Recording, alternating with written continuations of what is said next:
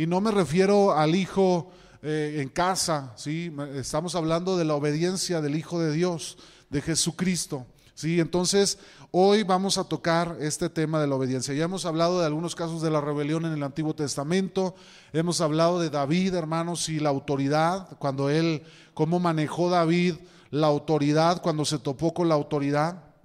Hemos hablado de, de, este, de Satanás, ¿verdad? Cómo él se sublevó, se rebeló por su orgullo y, entró en desobediencia y en rebelión en contra Dios. Sí, hermanos, entonces hoy vamos a hablar acerca de la obediencia del Hijo de Dios.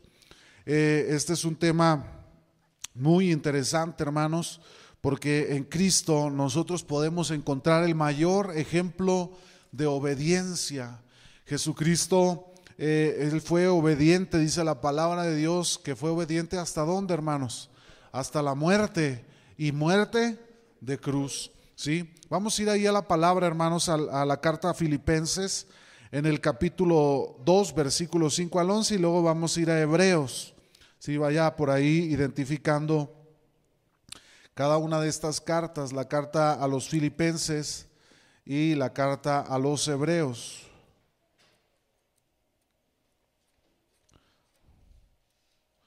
Gloria al Señor carta de los filipenses y la carta a los hebreos. Vamos a leer, hermanos, la carta a los hebreos está casi llegando por ahí a, al Apocalipsis, en los últimos libros, las últimas cartas. Vamos a adentrarnos, hermanos, en este tema de la obediencia del Hijo. Eh, estamos en transmisión, Dani, sí, estamos en transmisión y aprovechamos, hermanos, también para saludar a nuestros hermanos que nos están viendo eh, por medio de la transmisión. Hay veces, hermanos, que nos, que nos ven en la transmisión, no es que no queramos saludarlos, se nos olvida de repente que, que también nos están viendo en el Internet. Y por eso hay veces no hacemos mención, pero saben ustedes que están en nuestras oraciones y que ojalá que también estas enseñanzas sean de bendición para los que nos miran por medio de la transmisión. Vamos entonces, hermanos, al libro, a la carta, perdón, a Filipenses. En el capítulo 2 vamos a leer el versículo 5 al 11. Dice la palabra del Señor en el nombre del Padre, nombre del Padre, del Hijo y del Espíritu Santo. Dice, haya pues en vosotros este sentir que hubo también en Cristo Jesús, el cual, siendo en forma de Dios, no estimó el ser igual a Dios como cosa a que aferrarse, sino que se despojó a sí mismo, tomando forma de siervo, hecho semejante a los hombres, y estando en la condición de hombre, se humilló a sí mismo, haciéndose obediente hasta la muerte y muerte de cruz, por lo cual Dios también le exaltó hasta lo sumo y le dio un nombre que es sobre todo nombre para que en el nombre de Jesús se doble toda rodilla de los que están en los cielos y en la tierra y debajo de la tierra, y toda lengua confiese que Jesucristo es el Señor, para gloria de Dios Padre. Vamos a ir a la carta a los Hebreos, hermanos, en el capítulo 5, versículos 7 al 9, dice la palabra del Señor. Y Cristo en los días de su carne, ofreciendo ruegos y súplicas con gran clamor y lágrimas al que le podía librar de la muerte, fue oído a causa de su temor reverente, y aunque era hijo, por lo que padeció aprendió la obediencia, y habiendo sido perfeccionado, vino a ser autor de eterna salvación para todos, ¿quiénes hermanos? Los que le obedecen. Muy bien. Vamos a orar. Señor, te damos gracias esta tarde por este privilegio que nos das de estar aquí en tu casa, Señor. Yo te pido, Señor, que seas tú, Espíritu Santo, obrando en medio de nuestros corazones. Te lo pedimos, Señor, revélanos tu palabra, revélanos, Señor, la verdad de Dios y ayúdanos, mi Señor, para poner en obra, en práctica, Señor, cada una de las enseñanzas que nosotros estamos aprendiendo, Señor. Permítenos ser, llegar a ser, mi Dios, hacedores, a obtener el conocimiento pleno de la palabra, Señor, hasta ponerlo en práctica en nuestra vida y no solamente, Señor, ser oidores de la palabra del Señor. Te damos gracias en el nombre de Jesús. Amén y amén. Muy bien, hermanos, vamos a ver hoy eh, el punto de la obediencia del Hijo. Y yo quiero comenzar, hermanos, con Cristo, ese ejemplo de la obediencia. Cristo, hermanos, es el mayor ejemplo que nosotros podemos encontrar de obediencia. La Biblia nos dice, hermanos, que el Señor Jesús y el Padre son uno solo. ¿sí? Es decir, lo que nosotros ya hemos tratado en alguna enseñanza acerca de la Trinidad. Cuando hablamos acerca del Padre y de Jesús, estamos hablando de uno solo. Incluso cuando Cristo estuvo aquí en la tierra, Él les dijo a sus discípulos, el Padre y yo uno somos. ¿sí? Y él eh, impulsaba, él motivaba, él exhortaba a la iglesia para que también la iglesia y el Hijo fueran uno. Entonces la palabra de Dios nos deja ver que el Padre y el Hijo son uno solo. En el principio dice la palabra del Señor, Jesucristo era el verbo y el verbo, ¿quién era, hermanos?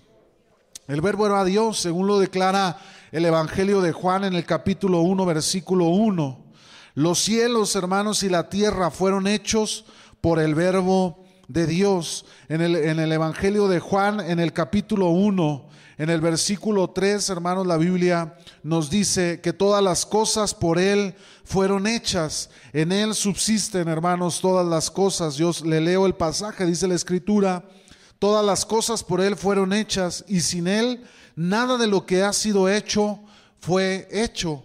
Entonces nosotros vemos, hermanos, que en el verbo de Dios fueron hechas todas las cosas. Los cielos y la tierra, hermanos, fueron hechas por Él. La gloria que Dios tenía en el principio, hermanos, la inasequible gloria de Dios, era también la gloria del Hijo de Dios. El Padre y el Hijo, hermanos, existen igualmente y son iguales en poder y en posesión. ¿Sí? Ya lo hemos visto, hermanos, en nuestra lección cuando llegamos eh, en tiempo atrás, que estuvimos viendo acerca de la sana doctrina o de los, o, eh, en los puntos doctrinales, hermanos, eh, hablamos acerca de la Trinidad y hemos hablado que en poder, hermanos, y en posesión, Cristo, el Hijo de Dios y el Padre son igual en poder, hermanos. Solamente hay una diferencia en lo que es la persona la persona del Padre, del Hijo y del Espíritu Santo. Estos tres son uno solo. En este caso, hermanos, estamos hablando acerca del Padre y acerca del Hijo. No es, hermanos, el hecho de la diferencia en su persona, no es, hermanos, una diferencia esencial. Es meramente un convenio dentro de la deidad. ¿sí? Para el plan que ellos eh, ejecutaron sobre el universo y sobre su creación el Padre, el Hijo y el Espíritu Santo. Y no por ir mencionados, hermanos, en, esa, en ese orden quiera decir que alguno de ellos sea inferior en poder, en presencia, ¿verdad? Que sea inferior en su magnificencia y en su maravillosa eh, en su maravilloso poder. A, los tres, o en este caso hablando del Padre y del Hijo, son igualmente fuertes, maravillosos y poderosos. La escritura nos enseña, hermanos, y quiero aclarar que no estamos hablando de tres dioses, ya lo hemos aclarado también en la, en la enseñanza doctrinal, sino que eh, en nuestra mente, hermanos, finita, no se llega a comprender que son tres personas en un solo Dios. La escritura nos enseña, hermanos, que el Señor, dice la palabra, no estimó el ser igual a Dios como cosa a que aferrarse. Tampoco su igualdad con Dios es algo apropiado o adquirido, hermanos, porque intrínsecamente, hermanos, Él es la imagen de Dios. Cristo es la imagen de Dios en la, en la Trinidad, hermanos. El Hijo viene siendo la imagen de Dios mismo. En Filipenses capítulo 2, hermanos, el pasaje que leímos en un comienzo del capítulo 2 de los versículos 5 al 11, encontramos nosotros dos secciones donde podemos ver que nuestro Señor se humilló dos veces en una doble forma. La primera de ellas, hermanos, en el versículo 5 al versículo 7, nosotros podemos ver que Cristo se despojó de su divinidad ahí en los cielos. Él dejó su, su divinidad en los cielos, hermanos, y, él eh, no, no, escatimó como aferrarse a lo que él tenía, porque Dios, hermanos, Cristo tenía todo el poder como Dios, como parte de la deidad, como parte de la Trinidad, hermanos, él tenía todo el poder ahí en los cielos y él se despoja de su divinidad. La palabra de Dios también nos dice del versículo 8 al versículo 11 que él se humilló a sí mismo hermanos, en su humanidad. Es decir, que Cristo no solamente se despojó de su divinidad, sino que vino y se humilló como o como ser humano, como hombre entre nosotros, hermanos, y aún ni siquiera él, o ya estando en su humanidad, hermanos, él se hizo humilde, se humilló en nuestra condición y vino a enseñarnos y vino a servirnos. No solamente se hizo igual a usted y a mí, sino que se convirtió en, en el servidor del ser humano cuando él estuvo aquí, hermanos, en la tierra. Por eso nosotros podemos ver en Cristo, hermanos, el mayor ejemplo de obediencia.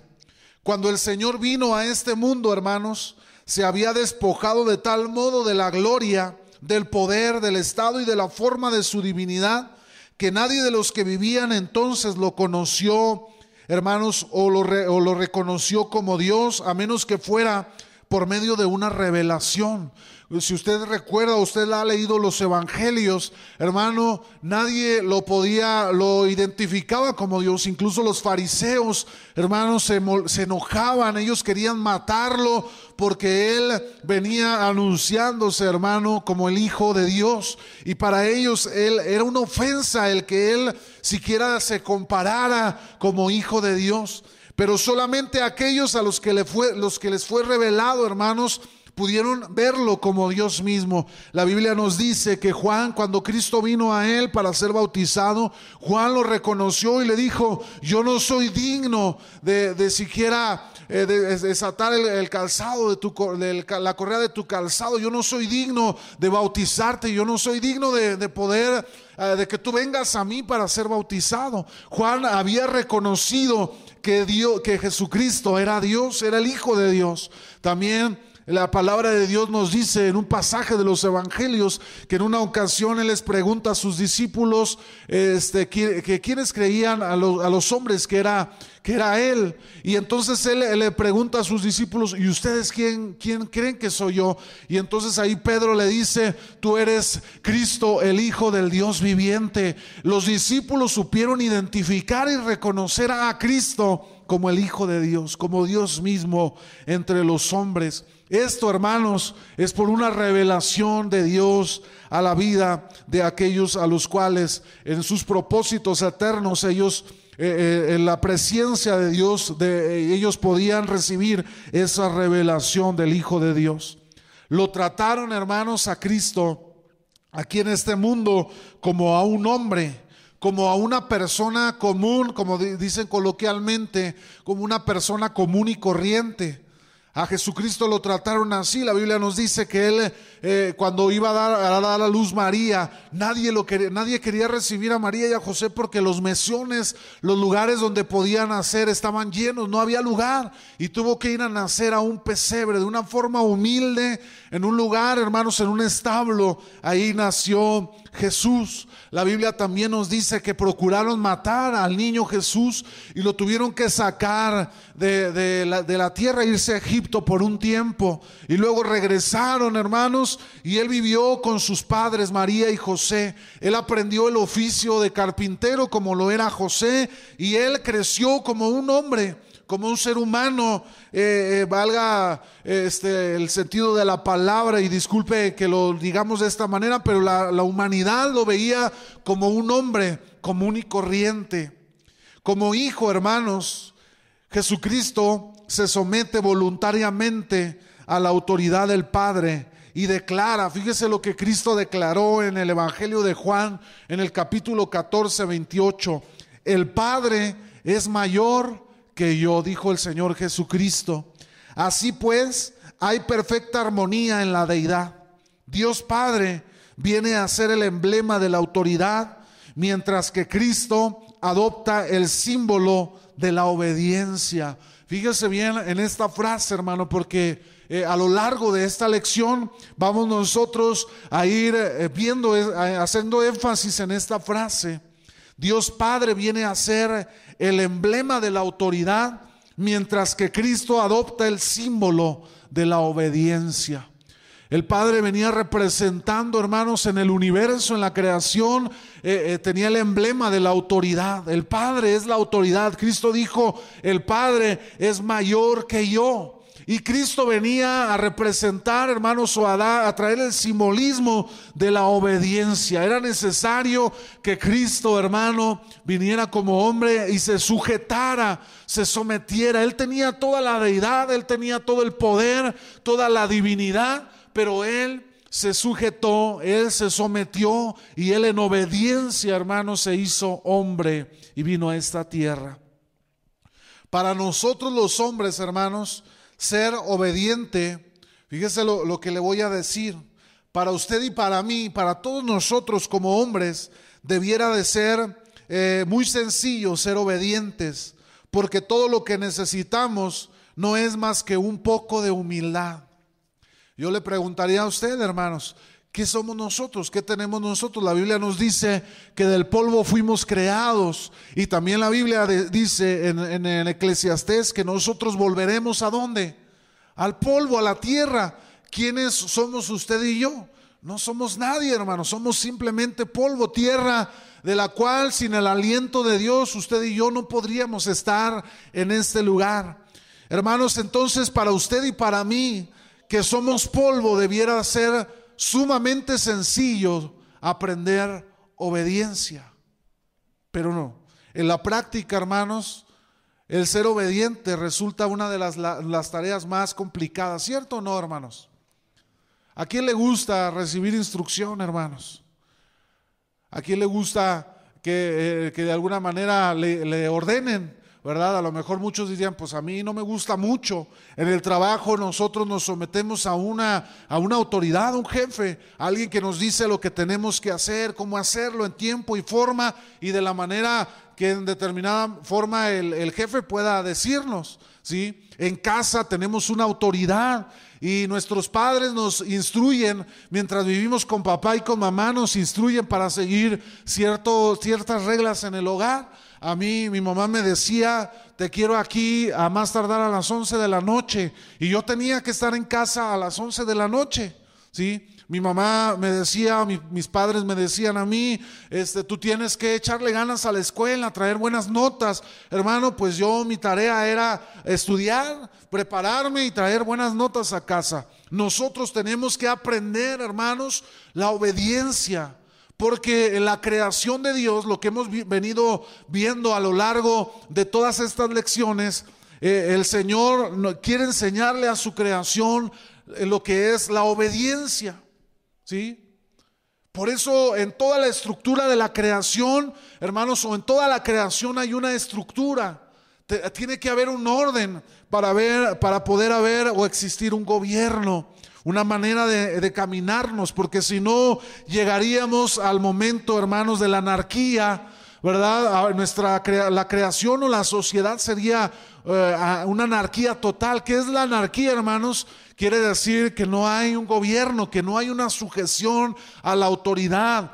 Pasa lo que en jueces, cada quien hace lo que a su parecer se le hace bien.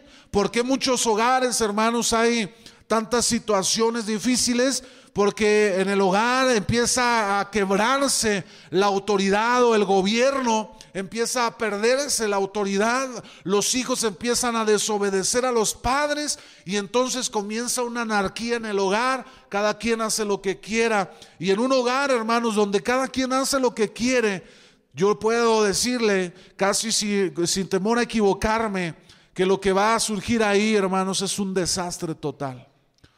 Porque los hijos empezarán a tomar decisiones de acuerdo a su parecer y empezarán a haber problemas, situaciones de rebeldía, situaciones, hermanos, de, que los hijos comenzarán a tomar decisiones muy aventuradas o apresuradas. Hermanos, desde nuestra perspectiva humana, para Cristo el ser obediente no resultaba una cosa tan sencilla, ¿cierto o no, hermanos? Yo le decía a usted, usted y yo somos polvo. Dios nos hizo del polvo y la Biblia dice que al polvo vamos a regresar.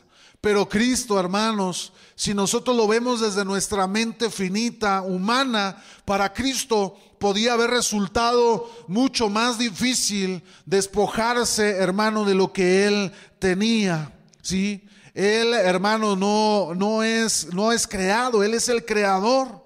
Para Él no resultaba, en nuestra perspectiva, tan, tan sencillo en la obediencia. ¿Por qué? Porque tiene que despojarse de toda la gloria y poder de su divinidad y tomar forma de siervo. En consecuencia, hermanos, por lo que Cristo hizo, despojándose de su divinidad, la obediencia es iniciada por el Hijo de Dios.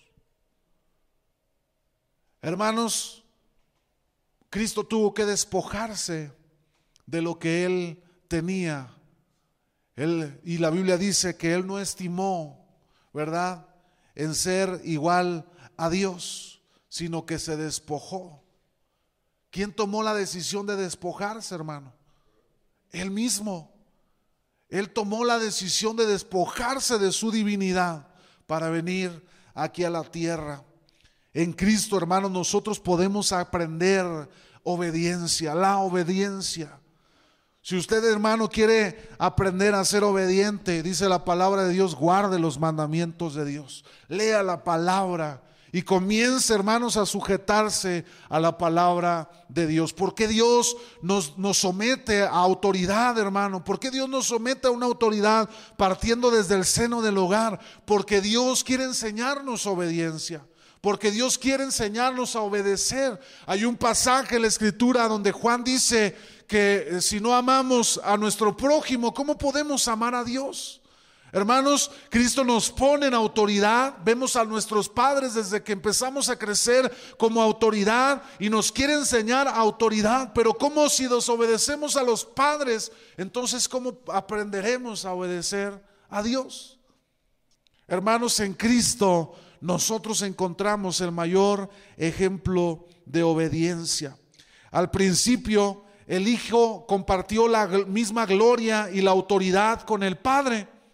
Él eh, era igual, hermanos, en su divinidad. Él lo tenía todo ahí en los cielos. Pero cuando Él vino a este mundo, dejó por una parte la autoridad y por la otra adoptó la obediencia. ¿Qué pasó entonces, hermano? Porque Cristo, el Hijo de Dios, estaba en autoridad. Él, era, él es Dios. Él en ese instante, y me voy a referir a pasado, hermano, porque estamos narrando previo al hecho de la venida de Cristo, pero Cristo lo tenía todo, Él era Dios, tenía la divinidad, Él tenía la autoridad, pero Él decidió despojarse de la autoridad y sujetarse a la autoridad de quién? De Dios Padre. Hermano, debemos aprender usted y yo obediencia porque usted y yo nos hacemos llamar cristianos. Yo no puedo concebir, hermano, que un cristiano viva en desobediencia. Es más, el puro término de decir que un cristiano esté en desobediencia pudiera sonar hasta paradójico, contradictorio. Es como decir que un cristiano vive en, ataduras o poseído o endemoniado, hermanos. No puede ser posible que un cristiano que sigue los pasos y el ejemplo de Cristo viva en desobediencia. Por eso no están nuestros jóvenes, pero un joven cristiano que no se somete a sus padres, pero está en la iglesia y se hace llamar cristiano, es inconcebible. Es inconcebible, hermanos, que la iglesia de Cristo se diga ser la iglesia de Cristo y no se someta a las, a las autoridades gubernamentales. Es, hermanos, contradictorio el venir a sentarnos en una silla, adorar a Dios, levantar nuestras manos, cantar alabanzas y decir yo soy cristiano y no sujetarse a la autoridad que Dios ha delegado en la iglesia. Es sumamente contradictorio, hermanos. La obediencia, hermanos, dentro de la eh, divinidad es lo más maravilloso de todo el universo porque Cristo, teniendo toda la autoridad, se despojó de ella, él mismo, y vino y se sujetó a la autoridad. Qué tremendo, hermanos, lo que Cristo hizo para enseñarnos a usted, a usted y a mí la obediencia. Puesto que Cristo fue obediente hasta la muerte, hermanos, sufriendo en la cruz una muerte muy dolorosa y vergonzosa, Dios lo exaltó hasta lo sumo y aquí vamos a aprender un principio divino, un principio de la palabra, hermanos. Dios exalta al que se humilla. Yo quiero darle unas citas, por ahí están las citas, hermanos, si las alcanzan a ver, Santiago capítulo 4, versículo 6, si me pueden ayudar buscando las citas, hermanos, Santiago capítulo 4, versículo 6, Mateo capítulo 23, versículo 12. Salmo 138, 6 y Proverbios 3, 34.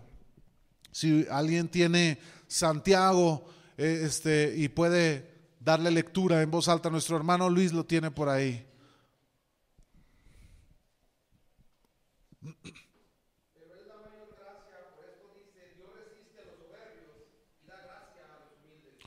Dios resiste a los soberbios, hermanos, y da gracia a quién? A los humildes. Dios exalta al que se humilla, hermanos, pero a los que se enaltecen, Dios en su momento, hermanos, los humillará. Los mira de lejos. Vamos a leer Mateo 23, 12. Mateo, nuestra hermana Lucy, deje que le pasen el micrófono para que se oiga en transmisión, hermana Lucy. Porque el que se enaltece será humillado y el que se humilla será enaltecido.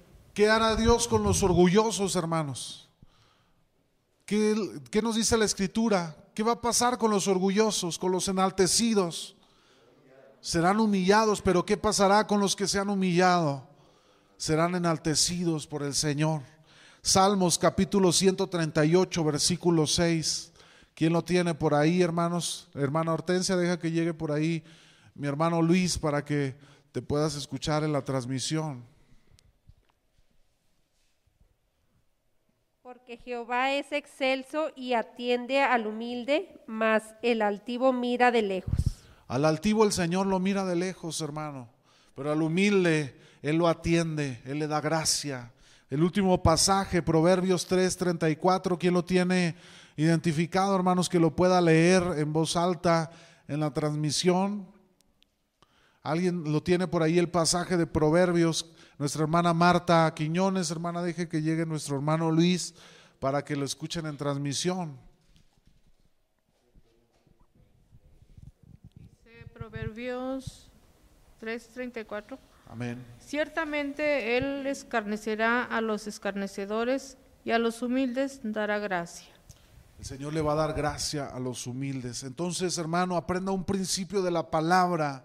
Dios exalta al que se humilla. Yo le he platicado, le platicaba en una de las lecciones pasadas, cuando Cristo les enseñó a sus discípulos, ustedes que le preguntaban, eh, permite que uno se siente a la derecha y el otro a la izquierda, y el Señor le dice, no, este, en mí no está dar ese, ese privilegio, ese es, depende del Padre, ¿no? Allá arriba. Pero desde ahora les enseño, el que quiera ser el mayor de ustedes tiene que aprender a ser el menor de todos. ¿Sí, hermanos? Y en eso radica este principio. El que se humilla será enaltecido, pero el que se enaltece, hermano, Dios se encargará de humillarlo. Fíjese nada más que tremendo, hermanos. Cristo es nuestro mayor ejemplo de obediencia y debemos aprender en Él, hermanos, a obedecer. Vamos a ver en, un segunda, en una segunda instancia, hermanos, ser llenos de Cristo es ser llenos de obediencia. Lo que yo le mencionaba hace un instante. Suena contradictorio decir yo soy cristiano, pero no soy obediente, hermano. Vivo en desobediencia.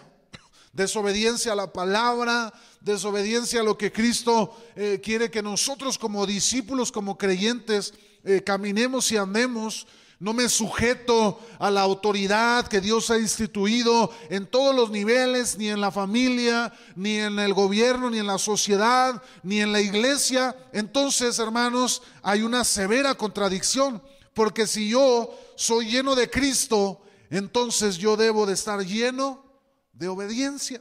¿Por qué, hermanos? Porque Cristo es el mayor ejemplo de la obediencia. Por lo cual, el que se dice estar lleno de Cristo debe de estar lleno su vida de obediencia. ¿Cierto o no, hermanos? Puesto que Cristo inició la obediencia, hermanos, el Padre ha venido a ser la cabeza de Cristo. Y, y, nuevamente el Señor nos muestra la autoridad y la obediencia. El Padre viene a ser la cabeza de Cristo, así como Cristo es cabeza de la iglesia, ¿sí? Cristo, hermanos, es la autoridad y nosotros debemos vivir en obediencia a la autoridad. Ahora bien, hermanos, ya que la autoridad, así como la obediencia han sido instituidas por Dios, es muy natural que los que conocen a Dios y a Cristo le obedezcan. Esto es lo natural, que los que han creído en Dios, a los que les ha sido revelada la autoridad de Dios, es natural que se sometan en obediencia a la autoridad, hermanos. Amén. No es natural que el que ha conocido a Cristo se revele, hermanos, contra la autoridad. Porque ¿qué pasó con Satanás? Satanás este, fue creado, hermanos, para sujetarse en obediencia a la autoridad de Dios, pero Satanás se rebeló contra Dios. No fue algo natural, sino que ya entró en su corazón la malicia, el orgullo, la desobediencia. Y eso le costó, hermanos, ser desechado allá en los cielos. Por lo que, por lo que no conocen a Dios ni a Cristo, no conocen ni la autoridad ni la obediencia. Quiere decir, hermano, que si usted, como dice la Biblia, eh, eh, no ser solamente oidores de la palabra, sino hacedores, ¿verdad? Incluso Cristo dice una parábola diciendo, eh, una anécdota diciendo, ah, había dos hijos, uno en el que él llegó el padre y le dice, ve a trabajar ¿verdad? A, mis, tierras. Y el hijo le dice, no, no quiero ir. Pero después que el padre se fue, entonces el hijo se levantó y fue eh, a trabajar. Y luego dice, vino con su otro hijo y le dice, ve a trabajar a, mis tierras. Y el, el, otro hijo le dice, este, sí, sí, padre, voy a ir. Pero cuando el padre se va, el hijo no fue. Y entonces Cristo pregunta, ¿quién de los dos hizo la voluntad de Dios? El primero, que aún y habiendo dicho, no quiero ir, pero fue y lo hizo. Santiago dice, no, no sean solamente oidores de la palabra, sino hacedores, hermanos. Hacedores de la misma palabra. Hermanos, usted y yo conocemos la palabra, pero si usted y yo no nos sujetamos a la palabra y actuamos, hermanos, en obediencia a la palabra, usted y yo no vamos a pasar de ser simplemente oidores de la palabra de Dios. Y usted me puede decir la, Biblia al revés y al derecho. Usted me puede eh, conocer la Biblia de principio a fin y se puede sentar conmigo y a lo mejor hasta sabe más Biblia que yo o que todos los que estamos en este lugar. Pero si usted, hermano, no pone en obediencia o no ha practicado la obediencia a ese conocimiento que usted ha adquirido, usted no es más que un oidor de la palabra. Y dice la palabra, son como la higuera estéril, que no dan fruto, que no sirven para nada, dice la palabra de Dios. Qué tremendo Usted y yo necesitamos aprender a obedecer, hermanos, y a sujetarnos en obediencia. Si usted ha sido lleno de Cristo, entonces usted necesita, hermanos, mostrar que es lleno también de obediencia. Cristo, hermanos, es el principio de la obediencia. Por consiguiente, una persona llena de Cristo debe de ser también una persona llena de obediencia. Cristo, hermanos, representa la obediencia, la que es tan perfecta como la autoridad de Dios. Que Dios tenga misericordia de los que afirman conocer la autoridad cuando la obediencia todavía está ausente de sus vidas. Qué tremendo, hermanos. Muchos que dicen conocer la autoridad, muchos oidores de la palabra. Yo he conocido personas, hermanos, que se jactan de conocer la palabra. Recuerdo una vez platicaba con una persona respecto a, temas eh, escatológicos y, yo dialogaba con la persona y le, incluso eh, en un ambiente yo, yo en mi corazón yo decía, pues bueno, este, eh, yo quiero aprender también. Y la persona me, muy, muy orgullosa, muy enaltecida me decía, vas a aprender con el, vas a darte cuenta de la verdad cuando tú este, comiences a, crecer en el camino del Señor.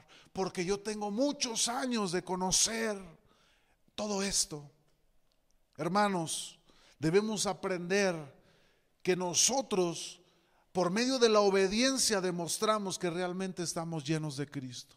Porque Cristo decía, reconocerán a los falsos maestros por sus frutos. Por lo que ellos hacen, hermanos, ustedes podrán identificar si realmente son ovejas del redil del Señor o son lobos rapaces disfrazados de ovejas en medio del redil del Señor. Hermanos, por eso es tan importante convertirnos en hacedores de la palabra y no solamente oidores de ella. Hermanos, usted y yo ah, eh, revelaremos que hemos conocido la autoridad en la medida en que usted y yo seamos obedientes a la autoridad de Dios. Qué tremendo, hermanos. Qué tremendo es esto que usted y yo, por eso mencionábamos en esta última diapositiva, la anterior, diciendo, Dios tenga misericordia de los que afirman conocer la autoridad cuando la obediencia todavía está ausente de sus vidas. Decimos amar a Dios, incluso hay muchos hermanos, eh, hombres que toman el púlpito, predican, enseñan, pero en casa son desobedientes a sus padres. En casa eh, insultan a sus padres, muchos tienen a sus padres encerrados en un asilo. Muchos hombres vienen y toman el púlpito y predican, hermano, pero en casa son malos padres con sus hijos. No les dan para su necesidad y sobre todo eh, los maltratan o abusan de ellos y no los instruyen en el camino de Dios. Qué tremendo, hermanos, porque nuestros hijos se convertirán en lo que ellos vean que nosotros hacemos. Muchos padres se preguntan diciendo, es que no sé qué pasó, si, si yo le di educación, yo le di todo, pero nunca le dio un buen ejemplo. Hermanos, si usted no le da un buen ejemplo a sus hijos, olvídese de que algún día sus hijos puedan llegar a ser buenos hijos. Dicen por ahí un dicho, cría cuervos y te sacarán los ojos. Más bien creo yo que el cuervo se enseñó a ser cuervo porque tenía una madre cuerva. ¿No? ¿Qué opina usted, hermanos? No me vea así feo, ¿eh? No, esto es algo, hermanos, para que nosotros lo pongamos en práctica. Porque muchas veces, hermanos, vemos consecuencias en nuestra vida y luego decimos, ¿por qué, Señor? ¿Pero por qué mi hijo es así? ¿O por qué estoy viviendo estas cosas? Porque no hemos aprendido a vivir en obediencia a Dios. Por eso pasan las cosas, hermano. Necesitamos aprender a guardar los mandamientos del Señor. Un tercer punto, hermanos, el camino del Señor. Aquí hay, algo interesante, hermanos. En cuanto a la deidad, hermanos, el Hijo y el Padre son recíprocamente iguales, lo vimos ahorita, pero el hecho de que el Hijo sea el Señor, se le concedió, se le concedió Dios como recompensa. El Señor Jesucristo fue hecho Señor solo después de renunciar a sí mismo. Su deidad se deriva de lo que Él es, porque el ser Dios es su naturaleza inherente. Jesús, hermanos, el Hijo de Dios, es Dios por esencia.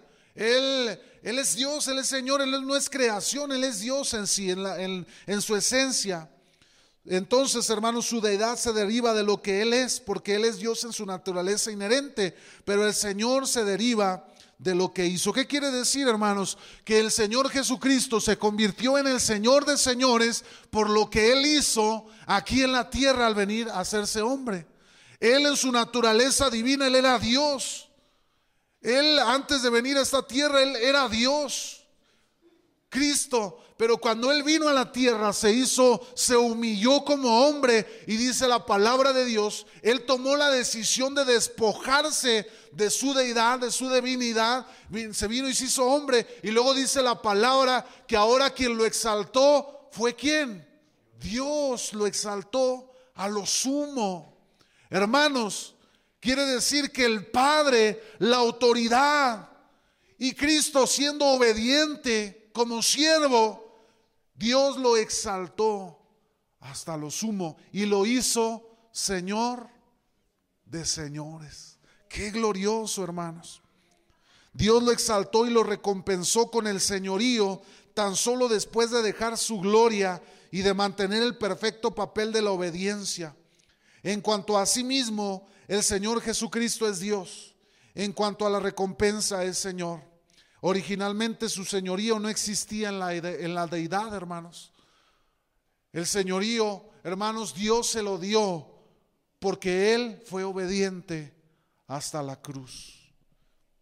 Dios Padre, haya también en nosotros, hermanos, este sentir que hubo en Cristo Jesús. Y yo aquí, hermanos, quiero eh, explicar algo, hermanos, de esta parte de Filipenses, de esta lectura que nosotros vimos. Dios concibió el plan de crear el universo, hermanos, la deidad. En ese plan, la deidad acordó que el Padre representaría la autoridad. Pero sin obediencia, hermanos, la autoridad no se puede establecer en el universo dado que no puede existir sola. Hay dos clases de seres vivientes, hermanos, que iban a ser creados por la deidad. En los primeros de ellos eran los ángeles, que son espíritu, y los hombres, que son almas vivientes. Según su presencia, hermanos, Dios previó la rebelión de los ángeles y la caída del hombre. La Biblia nos dice en Pedro que según la presencia de Dios, con el previo conocimiento de todas las cosas, nos escogió en él. ¿Verdad? Dios en su, en su previo conocimiento de las cosas sabía que vendría una rebelión por parte de estos dos seres creados, que eran los ángeles y la caída del hombre. Así que él, hermanos, no podía establecer su autoridad en los ángeles o en la raza adánica. La deidad, hermanos, se llegó al perfecto acuerdo de que la autoridad sería correspondida por la obediencia de quién? De Cristo, la obediencia del Hijo. De esto vinieron, hermanos, las operaciones distintas de Dios Padre y de Dios Hijo. Sí, hermanos, la Biblia nos dice que por un hombre entró la desobediencia y el pecado, pero por otro hombre que era Cristo Jesús, hermanos, entró la obediencia y entró la vida eterna. Era necesario que Cristo se sometiera a la autoridad del Padre para que entonces usted y yo tuviésemos una, auto- una, una oportunidad, para que Dios estableciera, hermanos, su autoridad sobre los hombres. Qué maravilloso es esto. Y, fíjese, eh, un día Dios Hijo se despojó de sí mismo y habiendo nacido semejante a los hombres se convirtió en el símbolo de la obediencia. En vista de que la rebelión vino de los seres creados, la obediencia, hermanos, debía establecerse también ahora por medio de un hombre. ¿Sí? Por eso, hermanos, era necesario que Cristo se despojara de su divinidad. El hombre pecó y se rebeló, por lo consiguiente, la autoridad de Dios debe fundamentarse en la obediencia del hombre. Esto explica el por qué vino el Señor al mundo y fue hecho como uno de los hombres creados. En realidad, hermanos, el nacimiento de nuestro Señor fue eh, de nuestro Señor fue Dios manifestándose. En vez de permanecer como Dios con autoridad, vino al lado del hombre, aceptando todas las limitaciones que tenía el ser humano y tomó forma de siervo. Fue así necesario. Si como hombre hubiera sido desobediente en la tierra, hermanos, si Cristo hubiera sido desobediente, hermanos, aquí en la tierra, aún habría podido reclamar su lugar en la deidad, defendiendo su autoridad original, porque Cristo era Dios. Cristo es Dios, ¿cierto o no? Él podía reclamar su deidad, pero si lo hubiera hecho, habría quebrantado para siempre el principio de la obediencia, de la sujeción a la autoridad. Y entonces usted y yo nunca hubiéramos podido tener una oportunidad. Si Cristo hubiera cedido frente a Satanás, cuando Satanás lo llevó al pináculo del templo y le dice, si tú postrado me adoras, yo te entregaré eh, todo esto que tú miras. Hermanos, usted y yo nunca hubiéramos podido tener una oportunidad de redención y de salvación. Había Dios, dos maneras, hermanos, en que el Señor podía volver a los cielos, a la presencia de la deidad. Una consistía en obedecer como hombre absolutamente y sin reservas, estableciendo la autoridad de Dios en todas las cosas y en toda ocasión sin el más leve indicio de rebelión. Esa era una forma. Y así paso a paso, por medio de la obediencia a Dios, Él sería hecho Señor sobre todas las cosas. Y la otra consistía, hermanos, en regresar abriéndose paso a la fuerza. Es decir, reclamando al Señor con, altivez y diciendo, o con autoridad, porque Él tenía toda la autoridad, hermanos. Él era, Él eh, es, Dios. Él podía haber dicho, yo soy Dios, yo, soy eh, la deidad, tengo la divinidad. Y Él pudo haber hecho que se sujetara a los hombres, que se sujetara a Satanás. Pero Él decidió irse por la primera opción, sujetándose a la autoridad de Dios Padre y enseñarle al hombre lo que es la obediencia. Qué tremendo, hermanos.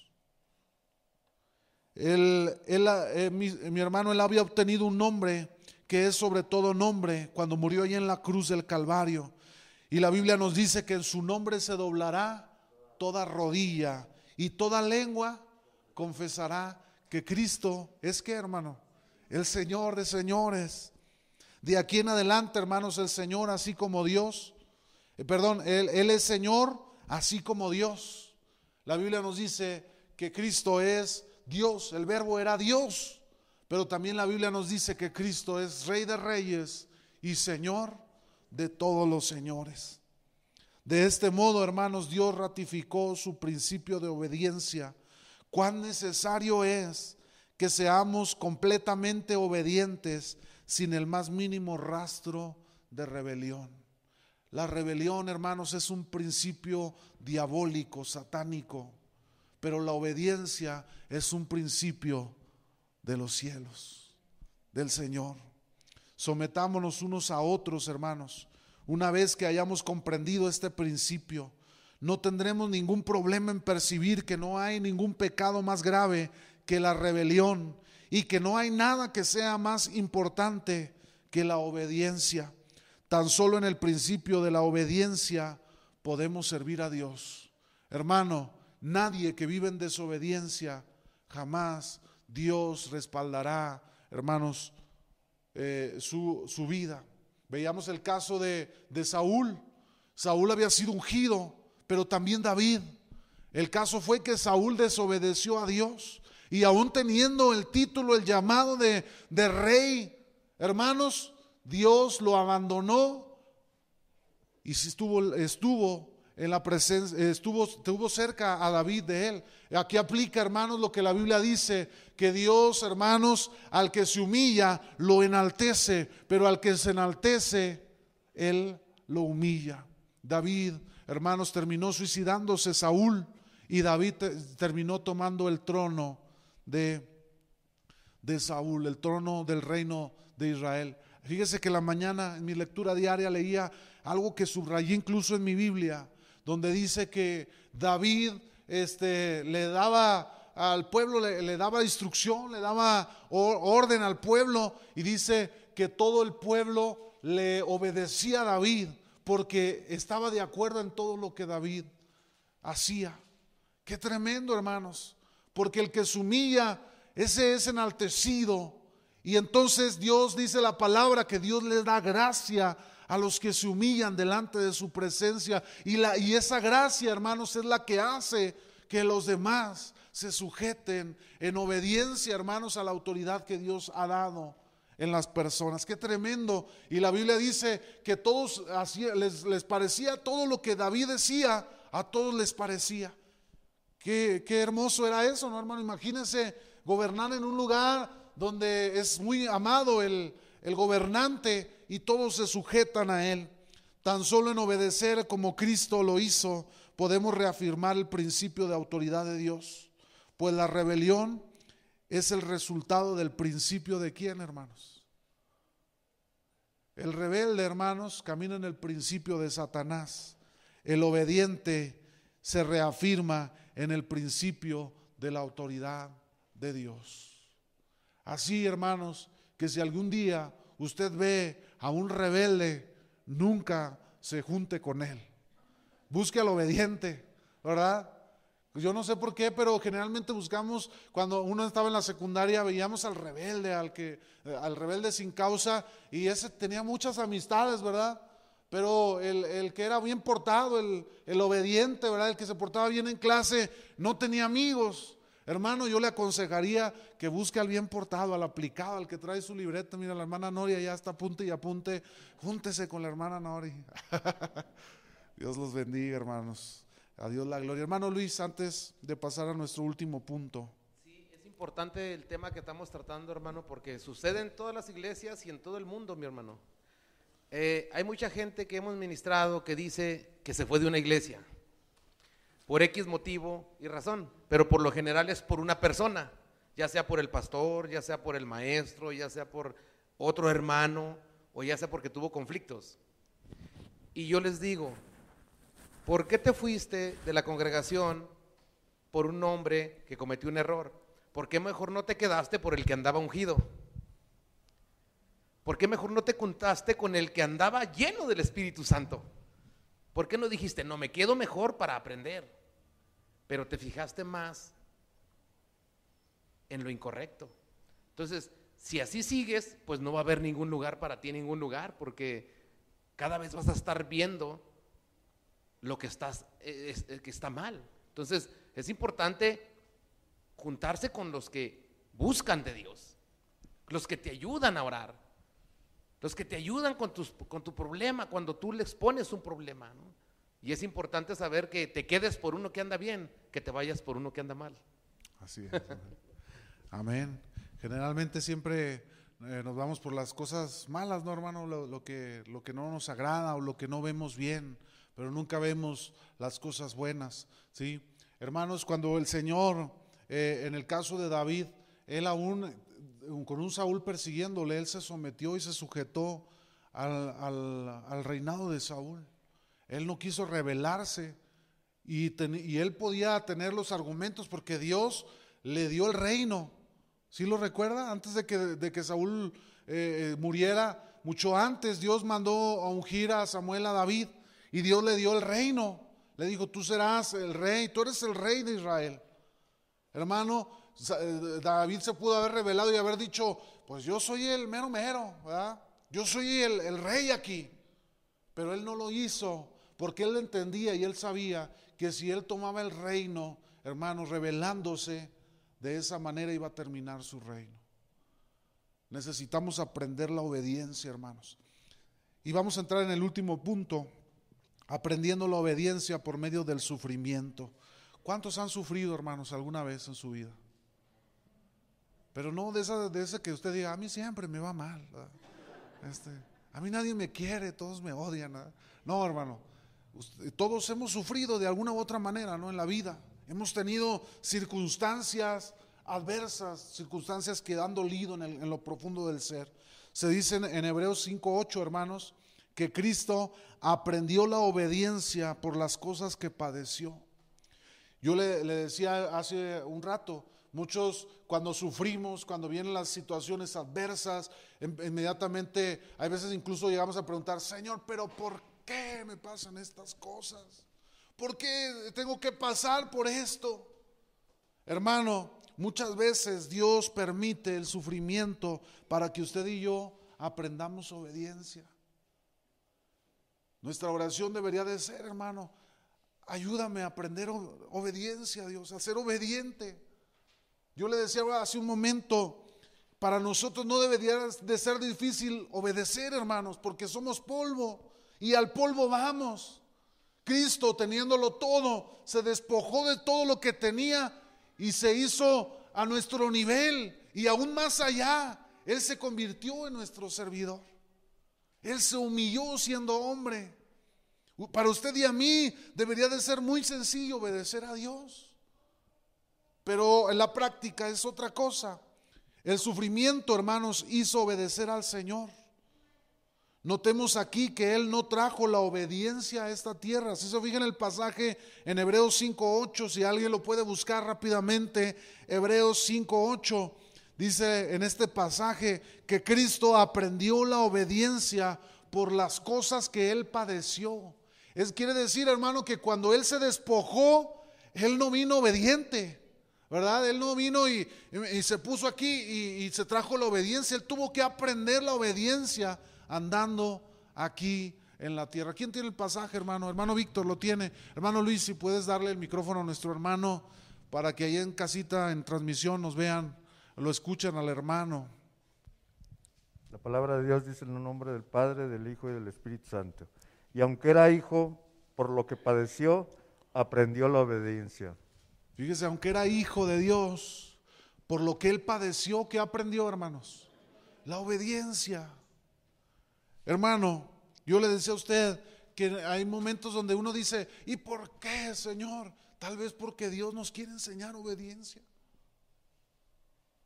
Tal vez porque Dios le quiere enseñar a usted a ser obediente. ¿Y por qué estoy viviendo todo esto? Porque no ha aprendido a obedecer a Dios. No ha aprendido la obediencia, hermano. Y por eso constantemente eh, está en los mismos en los mismos lugares, en los mismos procesos, en las mismas circunstancias, porque Dios está tratando con su desobediencia y lo quiere enseñar a ser obediente a él. Es cuando pasamos, hermanos, por el sufrimiento que aprendemos a obedecer. Nuestra utilidad, hermanos, no está determinada por el hecho de si hemos sufrido o no. Porque muchos pueden decir, bueno, entonces, yo he sufrido mucho, ¿verdad? Ah, Porque a mí siempre me va mal y yo siempre sufro, ¿verdad? Entonces yo estoy calificado como obediente, como para servir al Señor. Pero no es así, hermanos, sino por el de, el- de cuánto hemos aprendido a obedecer por medio del sufrimiento. ¿Cuánto ha aprendido a obedecer, hermanos, en medio del sufrimiento? ¿Cuánto ha aprendido usted a ser obediente por las circunstancias que le han traído dolor a su corazón? Muchos padres cuando ven a sus hijos en las adicciones, en la drogadicción, empiezan a decir, si yo hubiera sido obediente, si yo le hubiera dado otro ejemplo, si yo hubiera aprendido a ser un hombre eh, íntegro de ejemplo, nada de eso hubiera ocurrido. Hermano, aquí lo importante es que aprendamos del sufrimiento. Hemos sufrido, hemos pasado por adversidades, pero es porque Dios nos quiere enseñar a ser obedientes a Él. Cristo aprendió obediencia estando aquí en la tierra, hermanos, y Él sufrió una muerte de cruz. Y Él, hermanos, siendo su cuerpo fue destrozado, dice Isaías, su hermosura quedó irreconocible, ya no había más apariencia de hermosura en su vida, en su rostro, porque fue destrozado en la cruz del Calvario. Pero aún así Cristo fue obediente hasta la cruz, exclamando ahí en la cruz del Calvario, perdónalo Señor, porque ellos no saben lo que están haciendo. Él fue obediente. Mientras no se ablande nuestro corazón, hermanos, el sufrimiento no nos dejará. Nuestro camino consiste en muchos sufrimientos. Los indolentes y los amantes de los placeres, hermanos, son inútiles delante de Dios. Aprendamos pues a obedecer en el sufrimiento. ¿Está pasando usted por alguna circunstancia adversa, hermano? Aprenda a ser obediente.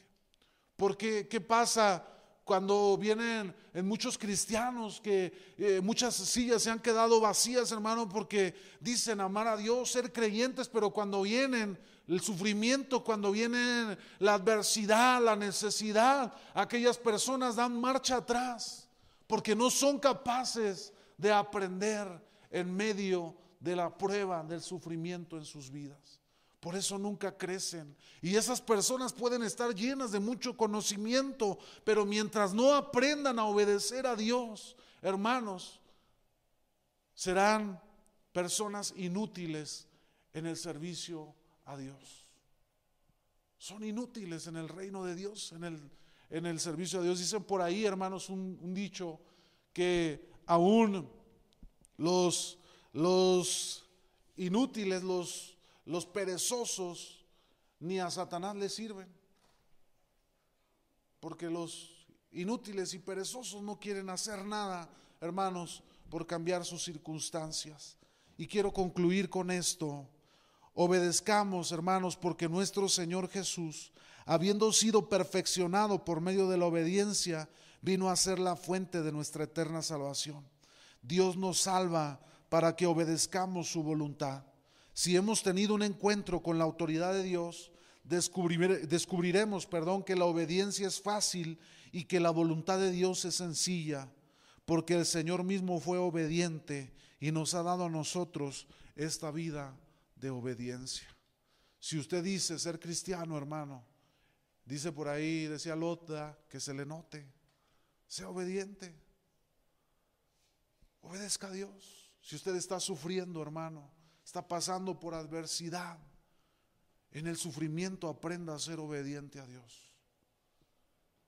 Porque muchos, por ejemplo, cuando viene la escasez, hermano, que eh, no, no, pues vienen situaciones de escasez de, en lo económico y luego empiezan a dejar de diezmar o de ofrendar, porque eh, en lugar de permanecer en obediencia a Dios, en lugar de, ser obedientes al Señor, a su palabra, hermanos, prefieren a, esos inicios de cambio, prefieren abandonar y decir, sálvese quien pueda, ¿verdad? Hermanos, aprendamos a ser obedientes en medio de los cambios, del sufrimiento, de la adversidad, de la necesidad. Por eso Dios constantemente sigue tratando esas áreas de nuestra vida con necesidad, en sufrimiento, hermanos, porque no hemos aprendido a obedecer a Dios. Póngase sobre sus pies.